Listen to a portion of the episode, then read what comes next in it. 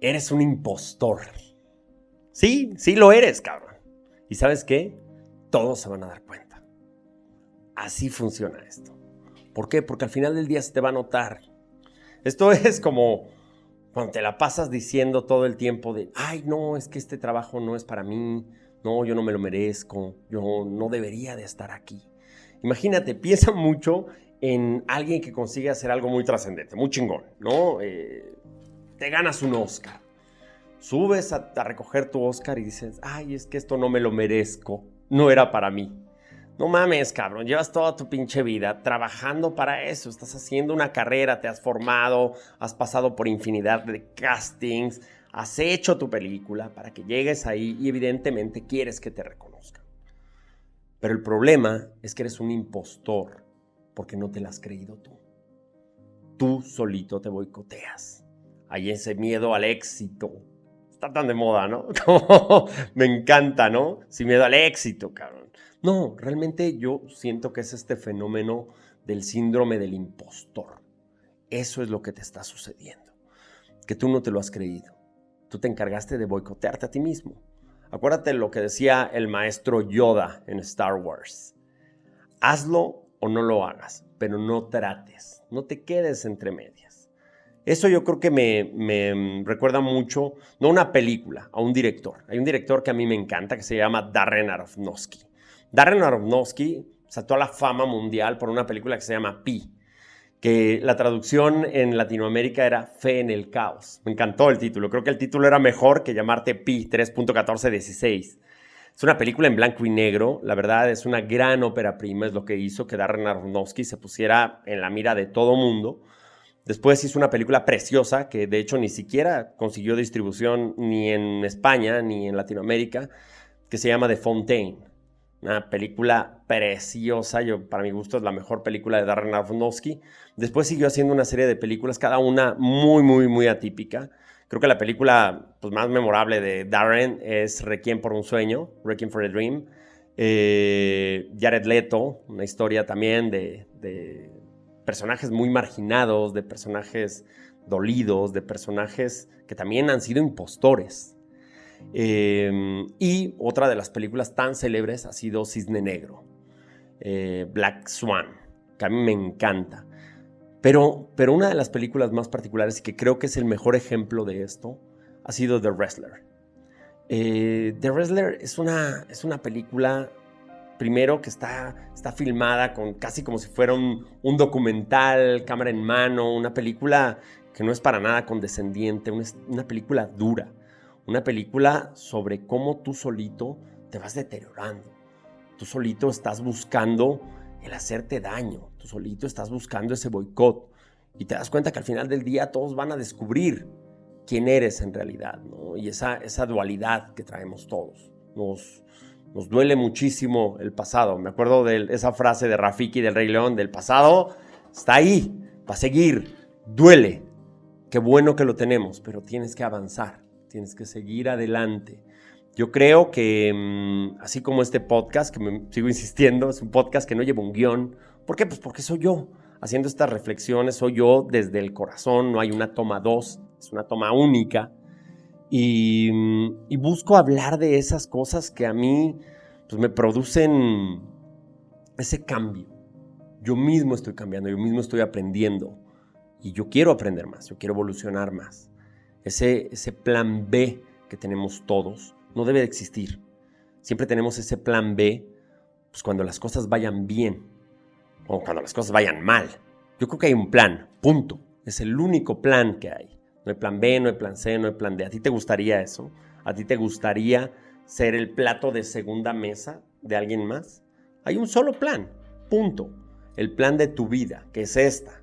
No estés planeando ¿Para quién va este mensaje? Pues para ti, que todavía estás indeciso, que no quieres dar ese primer paso, que no quieres salir de tu zona a la que todo mundo te ha dicho que es la zona de confort. No, analízala bien. ¿Cómo te sientes en ella? ¿Estás a gusto? ¿Estás feliz? Porque si no es todo menos de confort, es una zona de inconfort. Entonces, tú solito te estás engañando, eres un impostor se van a dar cuenta. Tu éxito ¿Por qué se mide? ¿A dónde es? ¿Es un éxito para los demás? ¿Para quién quieres seguir las cosas? No mames, de verdad. Activa las pinches cosas. Haz ese análisis. Lo que decía en mi podcast pasado, ese reflejo que ves, que no es el tuyo, es el que realmente estás proyectando a los demás o hacia ti. Es eso. Haz esa pinche introspección real con ese bisturí, el que utilizas para criticar a las demás cosas, para decir las pinches estrategias de fútbol y por qué no ganamos un mundial en México y por qué no nos ganamos un Oscar y por qué tienes, la pinche solución para todo. Aplícala contigo. Aplícala contigo. No seas condescendiente. Sea igual de cruel, sea igual de rudo. Entonces date cuenta. Porque si no, si sigues fingiendo, te van a descubrir. Tienes que sacar tu propia voz. No tienes que tenerle miedo al éxito. Parece que te da más miedo que las cosas te vayan bien. Porque ya vas predestinado a que te vayan mal. Porque si van mal, ya estás seguro. Ya, ay, no, pues ya, está. Me va a ir mal. No. Tienes que pensar en que va a ir bien. Tienes que ponerte en el escenario chingón. El plan B es el plan A. El plan B, C o D no existe. Es el plan único. ¿Y sabes qué es lo que pienso? Pienso muchísimo en, que me dicen, bueno, cabrón, pues muy realizado, ¿no? que para ser un hombre tienes que tener un hijo, escribir un libro y plantar un árbol. Yo no me lo creo, güey. Yo creo que es una reverenda mamada, cabrón. ¿Por qué? Porque pues tener un hijo pues no requiere nada, cabrón. Nadie te va a dar un premio, nadie te aplaude, güey. Puta, ¿no? Qué chingón. Hasta las cucarachas, cabrón. Hasta las ratas se pueden reproducir. Ese no es un mérito. No te tienen que felicitar porque fuiste papá. Qué bonito, cabrón. Qué bonito. Es un pinche momento mágico y único. Pero ese no es el mérito. El verdadero mérito es educar a ese hijo. Es verlo crecer. Que sea una buena persona, una persona feliz, una persona plena. Eso sí es un mérito. Lo importante no es escribir un libro. Lo importante es que ese libro se venda que ese libro se, se conozca, que ese libro tenga difusión. Ahí sí tienes mérito. Y el árbol igual, no es plantar un árbol. Entre medias hay todo un proceso. Hay que regarlo, hay que cuidarlo, hay que abonarlo, hay que ver que ese árbol crezca, que dé sombra. Hay que desarrollar una virtud que ya muy pocos tienen, la virtud de la paciencia.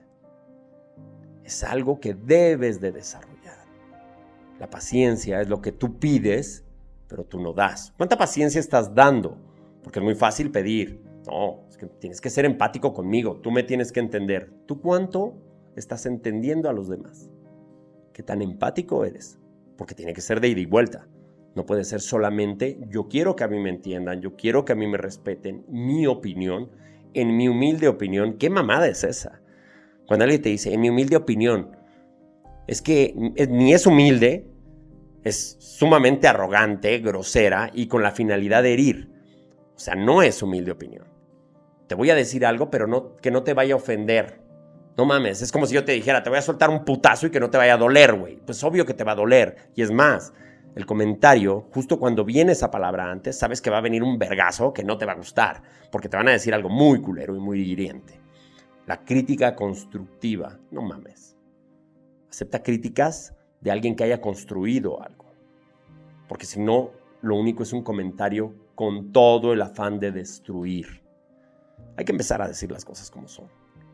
Si eres un impostor, deja de serlo. Porque al final del día, esa careta se te va a notar. Se te va a notar muy cabrón. No quieras ser como alguien más. Sé tú mismo. Ese va a ser tu superpoder. Eso va a ser lo que te conviertas en un chingón. Eso es lo que va a conectar con la gente. Eso es lo que va a hacer que tu voz se multiplique, se expanda. Que la gente te escuche y te siga. ¿Por qué? Porque hablas desde el puto corazón, hablas desde las entrañas, estás diciendo las cosas en el pinche momento. He insistido mucho, este podcast no tiene guion. No me pongo a ensayar, no hay una toma dos. Es lo que yo estoy pensando en este pinche momento. Igual termina la grabación y digo, qué pendejo, tenía que haber dicho esto. Bueno, pues ya está, lo diría en el siguiente. Y lo vamos haciendo. Eso, en eso consiste, en hacerlo crecer, en que evolucione, en que sea más grande cada vez mejor. No te lo pienses mucho. Te lo piensas, te lo piensas, te lo piensas y al final no lo haces jamás. Estás postergando siempre. Ay, es que hay que pensar en el plan B. Pura verga, güey. No hay un plan B. El plan B es cuando las cosas van muy bien. Entonces es el plan único. No hay plan B ni hay plan C. Hay solo un plan, porque hay una sola vida. Es esta. Utilízala bien. Deja de autoboicotearte, deja de engañarte, deja de ser un impostor. Porque si no dejas salir a la persona que realmente eres, va a estar ahí atorada todo el tiempo, llorando, triste, solo, gritándote que lo abandonaste. Vuelve a ti. Sueña chingón. Créetelo, créalo. De eso se trata. No hay nada imposible.